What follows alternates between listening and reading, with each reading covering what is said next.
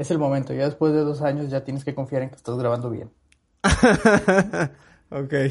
Es la prueba de fuego. Si no hacemos bien esto, no podemos continuar. Ok, ok. Voy a, voy a tomarlo así. Nunca me- nadie me había hecho creer tanto en mí mismo.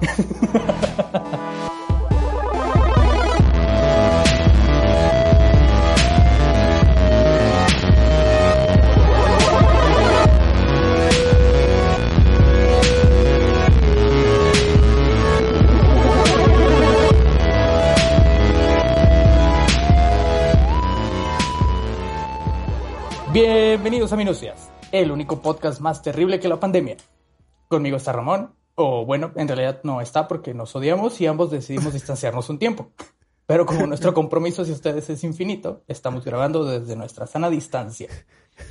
En esta optimismo. situación, en esta situación, Ramón, no puedes hablar. Yo voy a darte la palabra. Ok. Vas a tener que esperar cada que yo te diga que ya puedes participar. Como no puedo ver Ajá. cuando levantes la mano, yo te voy a dar únicamente el momento, ¿va? ¿Tú vas a levantar la mano cuando yo pueda contestar? No, yo, yo te voy a dar, te voy a hacer la palabra. ah, ok. ¿Como una campanita o algo así? Sí, una campanita. Va, va a ir en la edición una campanita.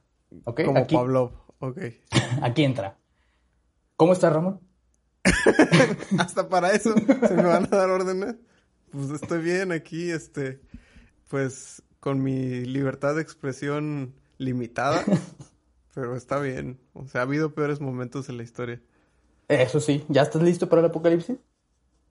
Yo vivo para el apocalipsis. Es mi constante deseo. Me levanto todas las mañanas queriendo el apocalipsis. De hecho, eh, el otro día leí un tweet muy cagado que decía que si en una película de Hollywood viéramos que el fin del mundo la gente empezara a robar papel de baño, la, hubiéramos pensado que sería una pinche comedia la película. Y, y ve, al final de cuentas, sí sucedió. Nos Se empezamos está a robar pirando esta simulación. Sí, tal cual. Yo empiezo a creer que sí. Cada, cada día un tweet nuevo sale y me hace dudar acerca de si esto es real. Muy bien. ¿Todavía puedo hacer preguntas o era mi única pregunta? Eh, Esta única intervención. Ok. Gracias. Le devuelvo la palabra a Eric. Siento que haces esto porque tienes miedo que nos interrumpamos porque eres un tío y no le entiendes bien a la tecnología. No, no, no, no, sí lo entiendo. Tengo ya mucho tiempo involucrándome con la tecnología. 15 días, de hecho. Yo menos, pero bueno, vas. Perdón, ya puedes continuar. Ok, entonces estamos hechos a la idea de que se va a acabar el mundo. Pero ¿sabes qué es lo último que necesitamos en estos momentos, además de live streams de Bárbara de Regil haciendo ejercicios? ¿Puedes contestar, Ramón? Este, ¿qué necesitamos de live stream? Pues yo diría que... Ay, no sé, eh, ¿más memes? Yo creo que ese podría ser un aliciente. Más que lo que Ok. necesitaremos puede ser un bálsamo. Pero yo creo que lo último que necesitaríamos sería que estallara una guerra. Que se armaran los putazos. culero, estaría culero. Pero sí, sí, sí, pero sí, una guerra mal pedo. Así tipo Age of Empires, donde preparas un montón de autos cobra contra tus pobres e indefensos turcos en que ellos apenas van en la edad de bronce. Así, Ya veía venir ese chiste. Pero, pero me gustó. Pero entonces, ¿qué crees que pudiera ocasionar una guerra en estos momentos? Puedes Ah, yo diría que acercarte mucho al la torre de vigilancia de los romanos. Al puesto avanzado. Al puesto avanzado de los romanos o intentar robar su reliquia. Sí, definitivamente eso podría empezar una guerra. No sé si en la actualidad, pero eso podría iniciar una guerra. Entonces, estos días de encierro, yo estuve cuestionándome, pues, ¿qué chingados? ¿Qué podría suceder? Como si ya no estuviéramos en una situación sumamente crítica, social y económicamente, porque a Rusia se le ocurrió romper los pactos de la OPEP. Y eso ¿Qué es desplomó el precio. La OPEP es el Tratado de Libre Comercio de los Petróleos, si no me equivoco, algo así. ¿Por, por qué la OPEP no lleva una T? Porque es la Organización de Exportadores del Petróleo. Ok, Por eso. ok. Porque No, por eso no tiene una T. Entendí el, tra- tratado. el tratado. Ajá, el tratado OPEP. ah, cabrón. Ok, ok. Bien. No, no, eran los pactos de la OPEP. O- o- Entonces esto desplomó el petróleo. Ajá. Lo cual nos lleva a una situación ya crítica. Qué rico. La pobreza. Morir de hambre. Vamos a bajar de peso todos. Tal cual. Pero entonces eso me llevó a cuestionarme, ¿de dónde viene la guerra? ¿O por qué se ocasiona? Gran pregunta. ¿Es acaso, ajá, ¿es acaso Ah, ya me tengo que callar? ¿verdad? Sí, tú tienes que callar, por Perdón. favor. ¿Acaso el ser humano entonces es un chango destinado a matarse entre nosotros y la violencia es una cualidad a la que estamos tal cual atados? ¿O la guerra es meramente un invento del hombre moderno? ¿Tú qué crees, Ramón? yo creo que es un poco de ambos. Creo que mi, ejemplo está en los lobos. Ajá. Que los lobos... Había un estudio donde como que traquearon a cuatro lobos de cuatro diferentes como manadas y los cuatro se mantenían como en ciertas regiones del, de su bosque. Porque como que sabían que si se metían al otro, a la región ajena del bosque, pues se los iban a putear. Iba a haber pedo. entonces, también entre los animales, hasta cierto punto, esa territorialidad y ganas de partirse su madre, creo que es natural. Pero como que el hombre le subió dos rayitas con sus armas y, sus ganas de ser sanguinarios. De hecho, sí, sí, sí, porque pues parecería que en primera instancia agarrarnos a putazos entre nosotros es una característica de, humanos. Pero como mencionas, hay otros humanos, como por ejemplo, otros humanos. Otros humanos como, los lobos. o como las hormigas. que también tienen infraestructuras sociales, pero también hacen guerras entre colonias. ¿Ah, sí? Y para no... Sí, hacen guerras entre colonias, algo, algo, algo de ese estilo. Entonces, simplemente no nos vayamos muy lejos y no es que sea mi tema favorito en este momento, pero sí lo es, te voy a poner de ejemplo a los changos. Ah, clásico. Pero no, changos con internet. pero sí de changos con mucha hambre. Ajá. como ya sabes, ya tengo masterclass. Ya me hice mi sesión de masterclass. Y en una de las ponencias que hacen ahí está Jane Goodall, que es la conservadora ambiental, que en algún momento nos burlamos de ella, pero mira. Yo no me burlé de ella. Yo me burlé de que haya decidido hacer una masterclass de eso, pero de ella jamás. bueno, de tener su masterclass. No, yo me burlo de la gente que pagó masterclass. pero ahí. Saludos, Isaac. bueno, está la, la, la plática de Jane que es una conservadora ambiental y primatóloga y antropóloga. Y ella se dedicó a estudiar a los chimpancés en una reserva natural en Gombe, en Tanzania. Y cuenta que durante unos años se creó una especie de guerra civil por el territorio entre chimpancés. Cuando el macho alfa de la zona así se murió, los que quedaban al siguiente mando, o sea, en la casta, pareciera que no se pudieron poner de acuerdo en quién iba a tomar el control. Entonces, al final de cuentas, como changos, se terminaron dividiendo en grupos y durante cuatro años esas manadas estuvieron peleándose entre ellos. Principalmente una en el centro se dedicó a realizar ataques a una que se encontraba más en el sur durante cuatro años y los terminó así, o sea, prácticamente no aniquilando, pero sí disminuyendo lo suficiente como para hacerse del territorio. Pero en ese tiempo se diezmaron tanto los números de machos entre ambas manadas que una tercera manada que se encontraba más al sur llegó y se los chingó. Los y se hizo con el territorio completa. Exactamente, te das cuenta que fueron los tlaxcaltecas de la reserva. Ok. Y menciona que realmente en ese conflicto de cuatro años se perdieron cerca del 30% de chimpancés de la reserva. En un pedo de prácticamente quién iba a dirigir la zona. O sea, como un, clásico periodo de, de, elecciones. Técnicamente, un periodo de elecciones entre changos. Ok. Ya anteriormente te platicaba que había tribus de bonobos que no se peleaban entre ellos. Nomás se cambiaban sexo, ¿no? Exactamente, gracias al exceso de recursos que tenían. No tenían como conflicto o posibilidades de pelear porque siempre encontraron maneras diferentes de socializar y de intercambiar bienes, como utilizando el sexo o favores como moneda de cambio. Es el auténtico abrazos no balazos. Tal cual. Lo cual siento que ya, ya, no me queda claro. Según yo, la guerra era de ricos y ahora resulta que la guerra es de pobres pareciera así, porque por ejemplo en el caso de los chimpancés, ellos realmente pelean no porque, porque tengan que, más bien, los chimpancés tienen, tienen un conflicto porque en la zona en la que se encuentra compiten contra gorilas que los superan en fuerza y por tanto los gorilas se hacen con los recursos y los chimpancés tienen que sobrevivir en una constante escasez, en donde viven en un entorno donde acabarán con sus manadas rivales y de todas maneras seguirán con falta de alimento. Ah, qué padre. sí, sí, pues sí. Ellos, la llevan muy triste, la verdad, por estos chimpancés. Entonces, la, violencia pareciera ser un elemento incrustado en la biología y en la situación del entorno de sus recursos, pero sin embargo, atrevidamente me atrevo a decir que, como nosotros, seres pensantes que somos, comillas, comillas, deberíamos estar obligados a ser responsables a controlar estos impulsos. Pero luego llegaron el capitalismo y esas pendejadas y lo echaron a perder todo. el capitalismo no echó a perder nada, no sé qué hablan. Pero bueno, ese es otro tema. Los putazos son los putazos, Ramón. Eso. Y la guerra tiene tintes bastante variados, no solamente que somos changos, porque también tiene tintes desde sociales, económicos y culturales. Entonces, ¿había peleas cuando nosotros éramos changos con taparrabos? ¿Tú qué crees, Ramón? Yo creo que sí. Yo creo que desde antes de tener taparrabo. No creo que el taparrabo haya provocado la guerra. Como de, hey, tú tienes taparrabo. Hay que rompernos la madre. No creo que el taparrabo sea parte de este problema. Si es así, ya no voy a usar taparrabo y, y ya evito guerras. pues déjate digo que no. Realmente eh, no es así. En ciertos restos, no en ciertos, sino en todos los restos de homínidos que se han encontrado desde 15.000 años hacia atrás, uh 7.000 años hacia atrás, Solo el 2% de las muertes, solo el 2% de los restos que se han encontrado presentan muertes por violencia generada por otros homínidos como nosotros.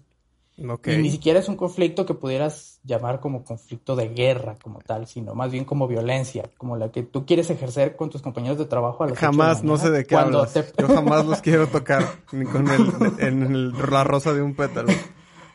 Oye, lo que, me, lo que me genera conflicto es que dices que esto es de hace 7000 años. Más o menos. No, no, no, más de 17000 años. 17000 años. Ajá, no, no. Haz de cuenta que esto de los homínidos es de 17.000 hacia atrás, hasta 2 millones de años. ¿Cómo pasa eso si la Tierra tiene 2020 años? después vamos a tener un episodio donde te voy a explicar cómo medimos el tiempo. Ah, ok, ok, ok. okay, O sea, esto es después de Jesús. Antes de Jesús. Bueno, no vamos a entrar a ese tema todavía, ok. Perdón. Esto es antes de Jesús. No hay nada antes de Jesús, pero continúa, por favor. Entonces, bueno, no le quieres pegar a tus compañeros. Pero podríamos decir que antes de matarnos entre nosotros, hace dos millones de años, teníamos que asegurar sobrevivir entre nosotros. Porque como homínidos teníamos que sobrevivir en una vida llena de animales con garras y dientes. Cuando solo éramos Homo erectus, así, Uy, me gusta esa palabra. Entonces, ¿cuándo comenzamos a putearnos? Es cuando tuve preguntas. ¿Y cuánto tiempo? Ajá, esa es la duda que, me hizo que surgiera este episodio. Ajá, o sea, ¿cuándo? Pues parece ser que a partir de unos 17 mil años hacia acá empezó a incrementar eh, la escala de violencia entre homínidos porcentualmente. Y parece ser que su cúspide, así su cúspide, cuando el humano dijo, ahora sí, agarrarnos a putazos parejo, porque es nuestro medio de entretención, es de unos 5.000 años hacia acá. Okay. Si consideramos la edad de los humanos, pues tenemos 2.000 años de existir como Homo sapiens y solamente los últimos 5.000 años nos hemos puteado. Okay. Desde masacres en Nínive, en Nínive y Babilonia hasta las conquistas de Alejandro Magno, las masacres en Tenochtitlán, la Primera Guerra Mundial, la Segunda Guerra Mundial, los conflictos modernos de Medio Oriente y todas las batallas absurdas que estamos pasando por alto son como el punto culmine de nuestra violencia. Cámara, qué bonito lo dijiste. Estaba yo a nada. No supe si levantarme en armas por lo que estabas diciendo de la emoción o promover la paz, no, pero sonó verguísima. Ya, bueno, y te preguntarás ahora, ¿por qué? O sea, ¿por qué a partir de 5000 años hacia acá nos empezamos a putear? Siento que esta parte era para que yo hiciera una pregunta y me la ganaste.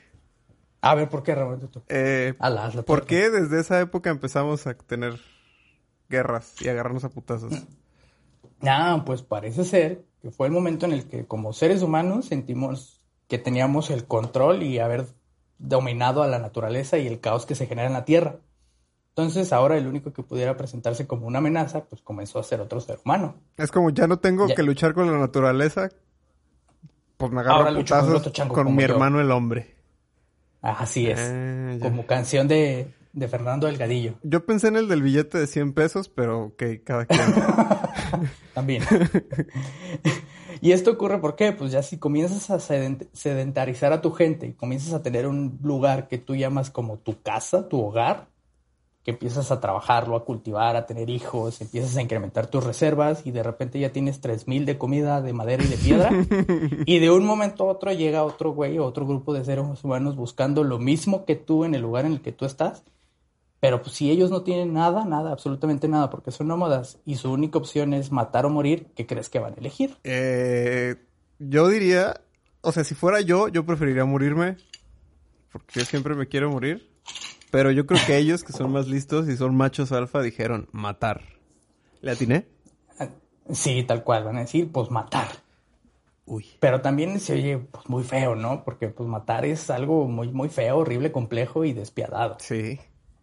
De hecho, creo que ninguno de nosotros todos estamos preparados para matar en primera instancia. Mm. Y creo que ningún ser humano. Más allá de una cucaracha, no creo. En mi, Yo ni una cucaracha. en mi no casa puedo. no tengo permitido matar arañas, por ejemplo, u hormigas. Porque como no nos hacen No, daño, no. pues solo las sacamos. Exactamente, son seres de bien. Entonces, no, pues no podemos matar y haremos todo lo necesario para evitarlo. De hecho, estaba viendo que existen muchos testimoniales de soldados de la Primera Guerra Mundial en las trincheras que mientras peleaban, muchos de ellos disparaban con la intención de fallar. O sea, ni siquiera le apuntaban a sus enemigos. Ah, sí, sí leí eso. Sí llegué a leer eso. Sí está muy triste. Sí, sí, sí, y esto era más frecuente, entre más cerca se encontraban, trataban de, pu- pues no, no matarse, así como que decías, ay, güey, porque pues nadie quiere matar con sus propias manos a otro güey. No, no. Pero, por ejemplo, un mismo dato de este tema es que en esa misma guerra mundial, el 60% de las bajas era por artillería. Porque cuando tienes que disparar desde artillería, pues solo te dedicas a disparar a, a los cientos de kilómetros que hay de distancia entre tú y otro güey. No sabes a quién estás matando, solo estás disparando. Y ya, pues si matas a alguien, bueno, pues y si no, no lo sabes. Te dedicas a dispararle al aire. Pero también puedes preguntar, oye, Eric, ¿y cuando peleábamos a machetazo, a espadazo, a mazo de obsidiana, qué pedo? Eh, pues, ajá, ya preguntaste. Gracias, supongo. ¿Tú qué crees, qué crees que pasaba ¿Qué ahí? pasaba cuando era agarrarse a machetazo y así? Sí, porque, o sea, si estamos pensando en la, en la Primera Guerra Mundial, pues les daba culito matar a otros seres humanos. Yo siento Pero que duraba Media, menos, ¿no?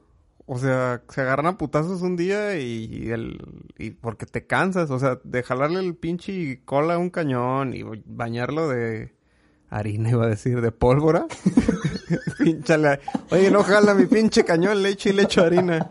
Este, de echarle pólvora y jalarle, pues no es lo mismo que agarrar tu pinche machete e ir a partirte tu madre con un güey que, que si está más alto. Digamos que yo, o sea, yo de, de mi complexión, estatura, peso y fuerza fuera a la guerra, nomás me putean en 10 segundos. Sí, pero por ejemplo, en la, en la Edad Media, pues, pues prácticamente ibas o te hacían ir a la guerra. Claro. Pero pues, uno de los principales motivos que impulsaba a los que iban era el patriotismo o la, la identidad de la tierra que se tenía en ese entonces. Ah, como en Mulan. Como en Mulan, exactamente, proteger a nuestra nación, porque pues al final solo somos changos y como changos que somos nos gusta ser parte de nuestra manada y la vamos a defender. O nos van a hacer ir a defenderla. También. Sí, Mulan no fue porque quería. Pero ¿qué, qué crees que se siente matar, Ramón? ¿Qué creo que se siente matar? Pues Ajá. depende de cómo esté su, tu cerebro. Supongo que hay personas que lo encuentran muy grat- gratificante. Eh, sí, sí, sí, lamentablemente sí. Y por obvias razones yo no lo sé y quiero creer que tú tampoco. Eh, no, pues no. Pero investigando un poco. ¿Estás con los eh, federales? Contéstame. ¿Eres del FBI? No, no, Ok. no, no. Conteste que no. No, no, no estoy. Creo que le hablan. Como Homero. ok. Pero ya investigando un poco y contrario a lo que siempre escuchamos en series de asesinos seriales, no es necesariamente un éxtasis como siempre dicen, sino que se siente miedo, o sea, un miedo así absoluto y del más terrible. Y este existe desde siempre, cuando vas a matar es así como el, el horror, como lo describían. Y por ejemplo, el trauma de todos los aztecas que pelearon contra los simios blancos enlatados en armaduras que llegaron es completamente distinto al de los franceses y alemanes que eran hacinados durante días en el frío en una húmeda y sucia trinchera. Y esperando que no los fuese a matar un pinche cañonazo, porque ya vimos que no se disparaban entre ellos. No, no, no. Qué miedo. Pero, por ejemplo, ellos tampoco nunca experimentaron el hecho de masacrar a sus enemigos uno tras otro con un mazo de obsidiana o una lanza o hasta sus propias manos y dientes. Pero ambos tenían miedo, ambos realmente se ve que sufrieron lo que es el terror absoluto. Un miedo ante un enemigo que se iba a acercar forzosamente hacia ellos, ya sea una estampida de caballería o un tanque Panzer VI de los nazis. Ambos harían correr a cualquiera que se le Sí, porque el Panzer 5 no daba tanto miedo. No, no, no. El, 6, ya lo veías como. Uf. Sí, sí, porque el miedo a los putazos, pues es feo. Se supone que eso es lo que les ayudó a los alemanes, ¿no? Como perder la conciencia porque los drogaban bien cabrón al, ejército nazi. Siempre estaban nadando en anfetamina su cerebro, entonces por eso... Sí, porque... Fíjate que eso que dices es realmente real, porque el miedo en o sea, ¿no crees? ¿Tienes que validar mi argumento? Siempre no creyendo en mí. ok. A mí se me hace que inventas datos. Yo tengo otros datos. ok, ok.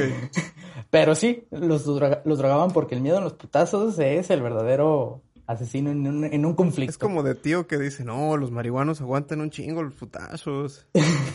Igualito. Pues sí, sí, sí, porque al final de cuentas, en un batallón, eh, el primer individuo que sucumba y rompa filas va a ser que va a ser el que después detrás de él sigan unos más y así hasta que se retiren todos completamente.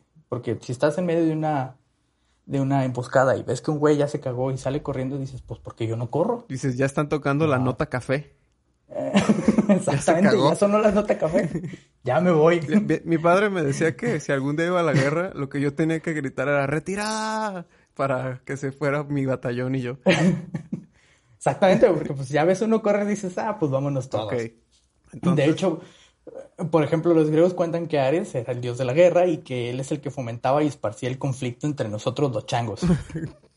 Pero su hijo, Fobos, el dios del miedo, era quien decidía quién iba a ganar, porque era el que los iba a hacer que se cagaran. Ok. Entonces, al final de cuentas, era una analogía curiosa entre los griegos. Y por eso, como los changos que somos, es que a las guerras siempre llevamos penachos y vamos gritando y creamos armaduras que tienen así formas de demonios, de onis, de jaguar, de águilas, etcétera. aquí tengo una duda. O sea, entiendo que llevaran armaduras y plumas y la pinche piel de un jaguar y la mamada. Pero a lo que veo mucho en la historia, como en la guerra civil o la guerra independencia gringa, que iban con tambores qué verga. ¿Por qué mandas un güey al frente con un puto tambor nada más? ¿Qué clase de injusticia es esa? A huevo, nos vamos a asustar contra nuestras habilidades percusivas. Tócale unas pinches dobles corcheas. Taca, taca, taca, taca, taca, taca. No, hombre, mira. Tresillos, ta, ta, ta, ta, ta, ta, ta, ta. No, mames. Pero bueno, no entiendo pues, eso. Porque también e, era parte de la faramaña de ir haciendo escándalo y ir haciendo el ruido y ver que no tenían miedo para que los demás fuera así como, ¡ay, cabrón! Estos vienen con todo, con su tambor. Es que imagínate, vas en la calle y normalmente ves un güey que, te, que va caminando atrás de ti, te paniqueas, ¿no? Ajá. Pero si ese güey fuera caminando atrás de ti tocando un tambor, dices, verga, este vato no le tiene miedo a nada, me va a tumbar, me va a chingar con esa tarola, me va a dejar de sombrazo su tambor. Perdón, es que siempre, siempre me tripeo con los tambores en la guerra. Y aparte, ese es el del tambor, güey. Imagínate el de la flauta. El de la flauta sí te saca un pedo. No, no, el de la flauta. Ese güey, si, si, si ese güey no tiene miedo y va tocando la flauta. Imagínate el de la bayoneta, no, hombre. Sí le corre. ok, ok, ya entiendo tu punto. A ver, de hecho, prácticamente llegada en las batallas modernas del siglo XVI, de Napoleón y demás, el arco inglés seguía siendo completamente efectivo, pero el miedo era tan fundamental que empezaron a cambiarlos por, por mosquetes, porque si tú, Ramón, estás en medio de una batalla acá con tu arco y tu flecha lanzándolas de fiu, fiu, pues está cerca de la nota verde, de la nota café. Pero si ves que te apara una fila de soldados con mosquetes enfrente de ti y empiezas a retomar los disparos, pues sí te cagas, aunque ninguna bala te dé. no, bien cabrón. Porque esas madres no tenían nada de puntería, pero pues sonaban cabrona y sí te asustaba. Sí. Terminabas retirándote. Entonces, pues, con esto pasamos del miedo a través de las armas, desde el cuchillo de tres filos hasta las armas biológicas y el COVID-19. A la madre. ok. Y bueno, tal cual es la crueldad, la crueldad y el ingenio humano, que desde 1859 se empezó a generar un convenio de Ginebra. Está muy curioso cuando lo empiezas a analizar, que es un conjunto de acuerdos entre varias naciones de Europa, empezó ahí, después se fueron incorporando más, el cual se mantiene con una, voy a decir, comillas, comillas, constante actualización. Que la única finalidad que tiene esta madre es el aliviar la suerte, la suerte de la condición de los, de los heridos de guerra. Ah, sí, es la que, la de las reglas, ya, ya, ya, sino que, que puedes hacer esto en guerra, pero esto no, no seas cabrón. Ah, exactamente, es como esto sí, pero esto no. Como, no, como el del verga porque... que dice que sin golpes bajos o bajo de la cintura y ni mordidas y así, ¿no? Algo así. Ah, exactamente, como si la guerra misma no fuera ya una barbarie que necesite que le solucionemos. Ok. Hay que ponerle reglas, reglas del buen vivir. A huevo. Pero entonces, viendo este convenio de Ginebra, yo dije, pues, ¿de qué chingados? ¿Cómo, de qué manera podemos aliviar la suerte de los que pelean en la guerra? Pues bueno, es un cúmulo de tratados que tienen varias causas, todas muy curiosas, porque denotan la evidente necesidad de humanizar, comillas, comillas, el concepto que tenemos por guerra. Y uno de los que más así me llamó la atención fue el de banear ciertas prácticas y armas en el campo de batalla, como es el uso de balas de punta hueca. ¿Tú sabes cuáles son las balas de punta hueca? ¿Son las que eh, tienen la punta hueca? Exactamente, precisamente son esas ¿qué, ¿qué chingados hacen o qué? Pues prácticamente cuando tú le disparas, son cuando entran, son capaces de expandirse. Es como, ah. cuenta que se, achatan como estrella y se abren. Ya, Se florean toda. Ah, sí, sí, sí. entonces, digo, nunca me han disparado, pero sé que si te disparan con una bala de, cabeza sólida, la bala se queda ahí almacenada. Y la otra se... La otra se florea y pues te abre una herida más cabrona. Ah. Entonces, de alguna manera, pues sí te madrea mal pedo. Digo, al final estás disparando a otro ser humano. Creo que eso ya se siente mal pedo. o sea, todavía aparte de dispararle, quieres que se le floría allá adentro. Órale.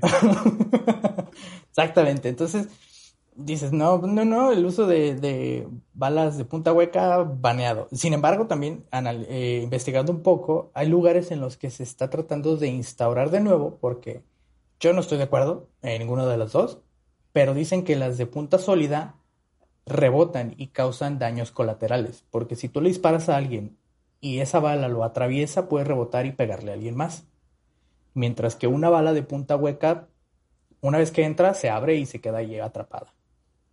Pues, Entonces es como... Esa es la clásica del Estado de México, ¿no? Que se mueren un chingo de morros porque hay balaceras acá que surgen de la nada y ¡pum, pum, pum! ¡pum! Bebé muerto.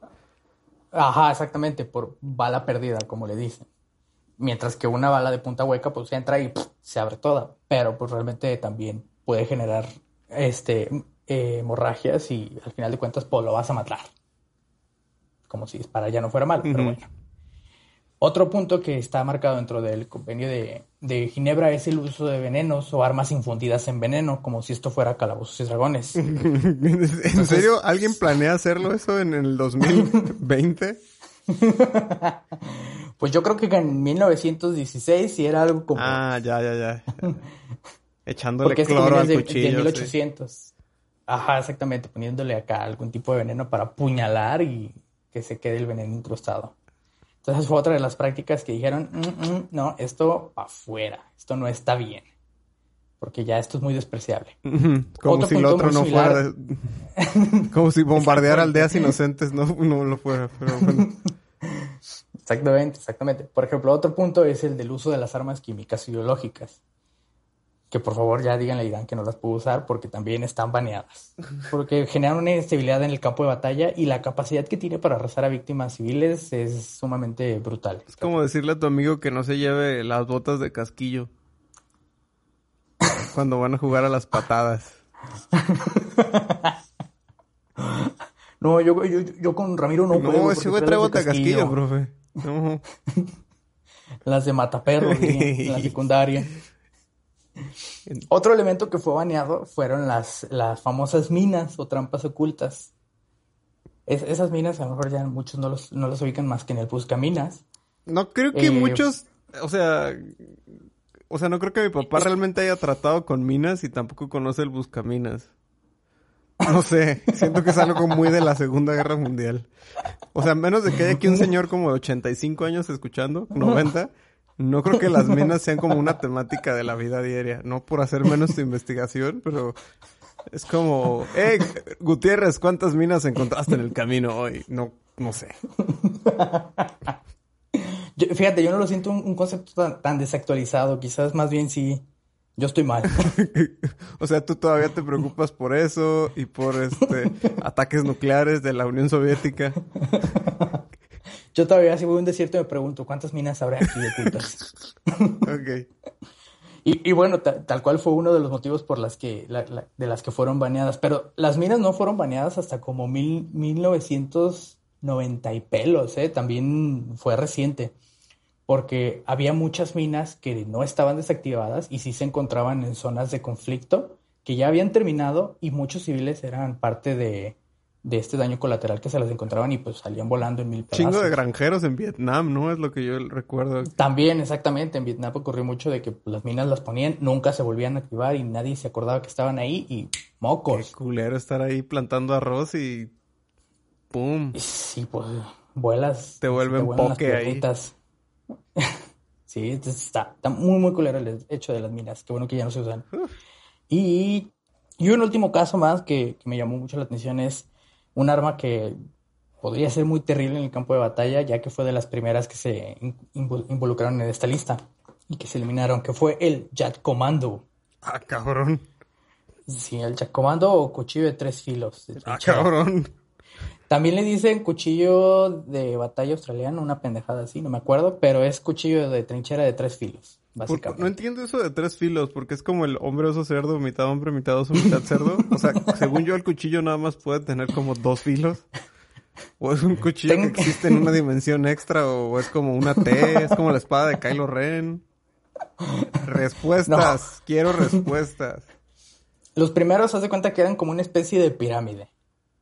Que no es un filo plano, que no es como una hoja plana, sino como una especie de triángulo que tiene sus tres filos y solamente lo extruyes hacia una punta. Es como un triángulo muy estirado. Los modernos, haz de cuenta que sí es como si un filo lo torcieras en tres, como si hicieras una... ¡Oh, ya lo vi! ¡Uh, se ve súper cabrón! Sí, sí, sí, es como una parábola. Si es como si agarraras eh, un triángulo y ese triángulo lo... Ya, ya, ya. Creo que es lo, que acabas de decir, pero lo, extruyeras en una hélice, en una espiral. Exactamente. Uy, se ve súper cabrón. Ese es de los así terribles, terribles, porque es, una, es un arma que al, momento de penetrar divide la carne en tres secciones y la vuelve imposible de, de, saturar, de saturar, de suturar. Suturar. Exactamente. Y aparte hace como que fluya más cabrón la sangre y así, ¿no? Para que te desangres más rápido. Ajá, exactamente, porque un cuchillo pues entra como hoja y sale y al final de cuentas pues puedes suturar la herida como en dos, como básicamente sabemos que se sutura. Pero esa de tres te hace un cagadero ahí adentro. O sea, te lo divide y es como, a ver, a ver, cósele, carnal. ¿Qué parte va con cuál?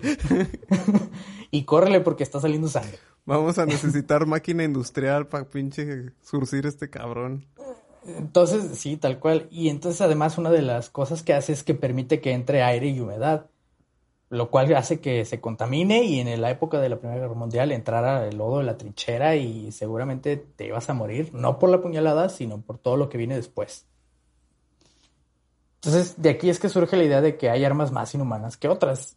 Y la idea de que un cuchillo de tres filos ya es demasiado es como que dices, ah, sí, de que no hay que producir sufrimiento innecesario, sino matar rápido. Así. Pregunta rápida. ¿En el Tratado de Ginebra entra la caguama con fondo roto? no, creo que no entra. Todavía sí está como permitida. Ok. Sí, esa sí, sí está permitida. El Tratado de Ginebra trata otros puntos más como el trato que le vas a dar a los, a los prisioneros de guerra, que una vez terminado el conflicto tienes que ser, tienen que ser liberados y repatriados, que no puedes eh, involucrar a los civiles en una toma de ciudad, que todos sabemos que eso nadie lo hace, que los hombres heridos, una vez que tú como soldado eres herido, te tienen que retirar de la zona lo más pronto posible y que, por ejemplo, si te disparan y el conflicto de alguna manera termina, los soldados enemigos no te pueden hacer nada, sino que tus aliados te tienen que llevar y retirarte de ahí.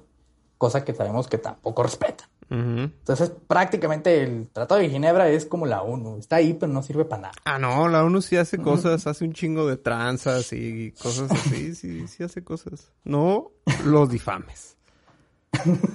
¿Eh? pero tengo una duda. Ok, existe este tratado, ¿no? Entonces, digamos, yo, Ramón, fui a la guerra eh, y llevaba mi cuchillo de triple filo. Y ya navajé a un cabrón con mi cuchillo de triple filo, ¿no? Y se hace público, la, la, este, el acuerdo de Ginebra y la ONU se enteran. Ajá. ¿Qué me van a hacer? O sea, exacto. Me van a ir a buscar y hola. Se encuentra Ramón. Oigan, nos notifican que usted mató a un cabrón con un cuchillo de triple filo. Queremos llevar y yo y me chingo al güey que está en la puerta con mi cuchillo de triple filo. O sea, no sé. Siento que es una legislación ahí como que medio floja. Eh, es una legislación muy floja porque es como son como acuerdos de reglas de vamos a jugar de esta manera, ¿eh? háganlo correctamente. O sea, es de caballeros.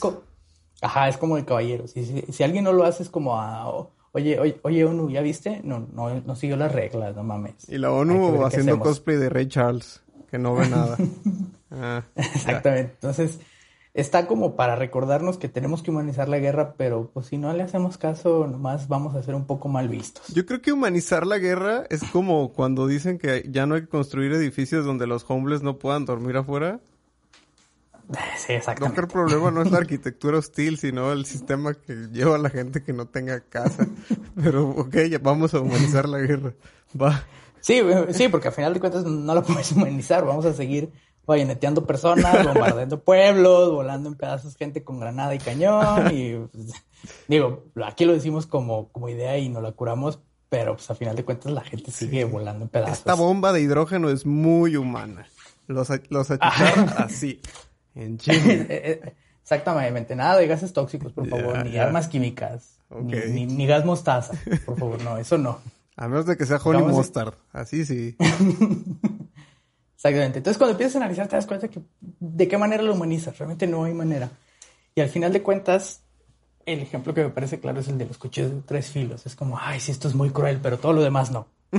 sí. Ah, ¿Cómo que el cuchillo de tres filos es demasiado? ¿Acaso somos changos? ¿Cómo que no lo vamos? ¿Cómo que vamos a meter un cuchillo de tres filos? No, no, no.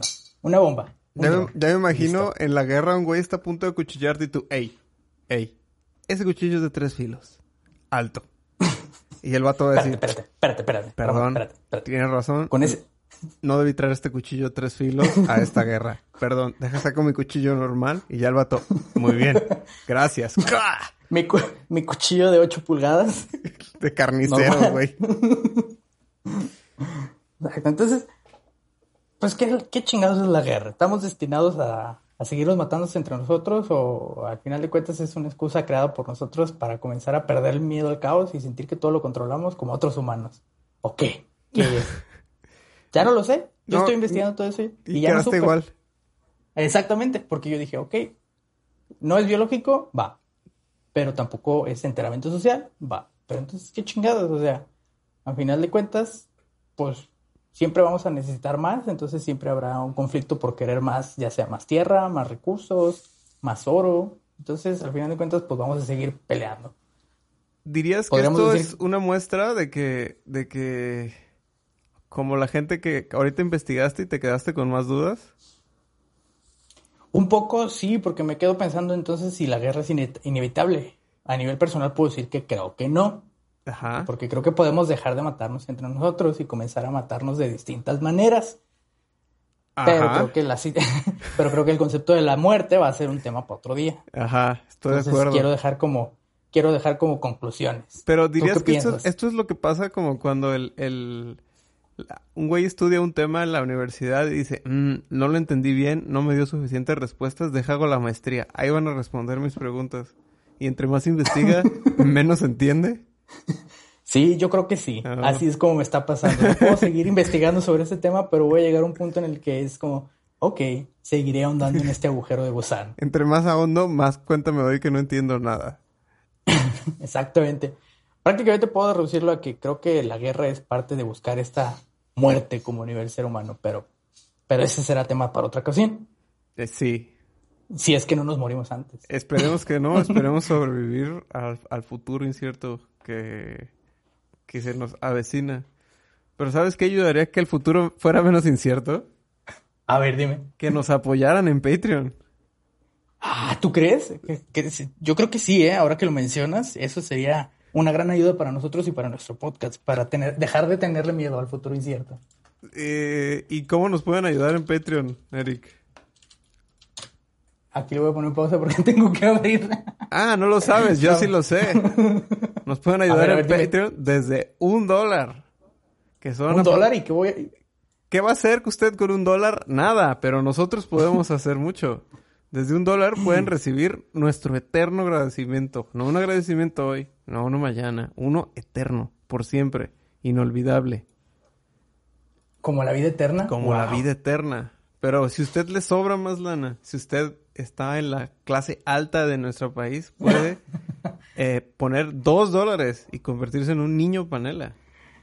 ¿Dos? Wow, ¿y qué, qué voy a, qué voy a obtener siendo un niño panela? Además de golpes. nuestro eterno agradecimiento, va a recibir el sticker oficial de Minucias.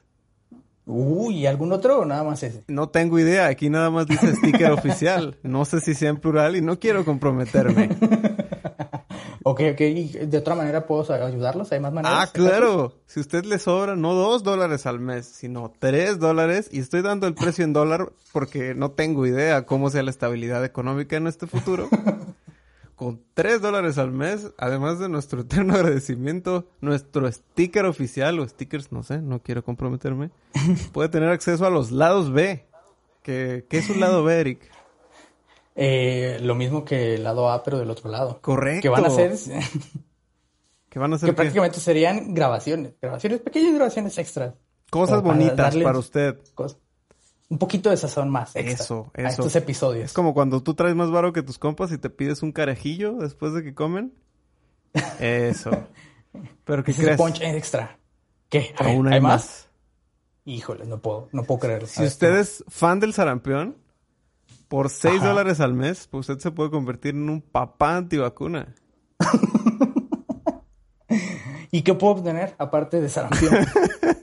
Además de todo lo que ya mencioné, puede recibir la aclamada. De hecho, me llegan mensajes de Versace, Chanel, Balenciaga, eh, que ellos envidian el diseño de la playera de minucias que usted puede obtener por solo 6 dólares al mes.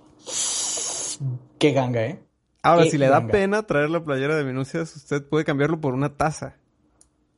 Ah, bueno, también está bien. Ahora, si a usted le da pena mal. tener la taza o la playera, podemos no mandarle nada y quedarnos con su dinero. Nosotros no nos molesta.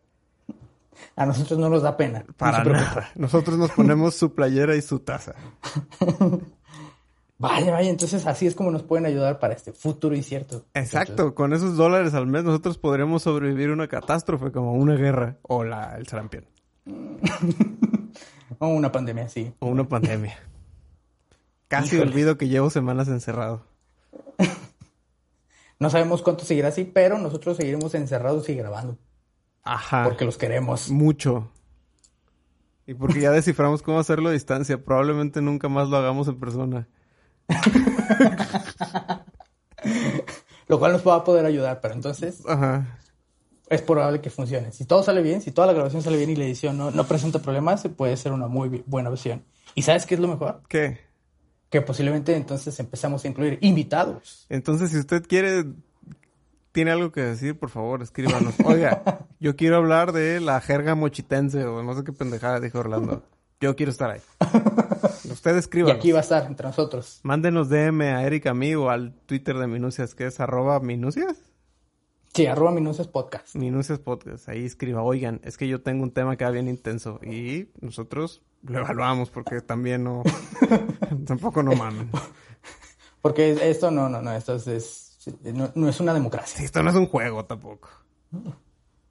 Entonces los dejamos para la siguiente semana. ¿Ya? Hasta, Ya, sí, ya. hasta- Adiós. hasta pronto. Adiós, Eric. Híjoles, qué triste. Hasta, hasta, hasta luego. Estoy despidiéndome de una pantalla, pero está bien. Yo también, está muy raro. All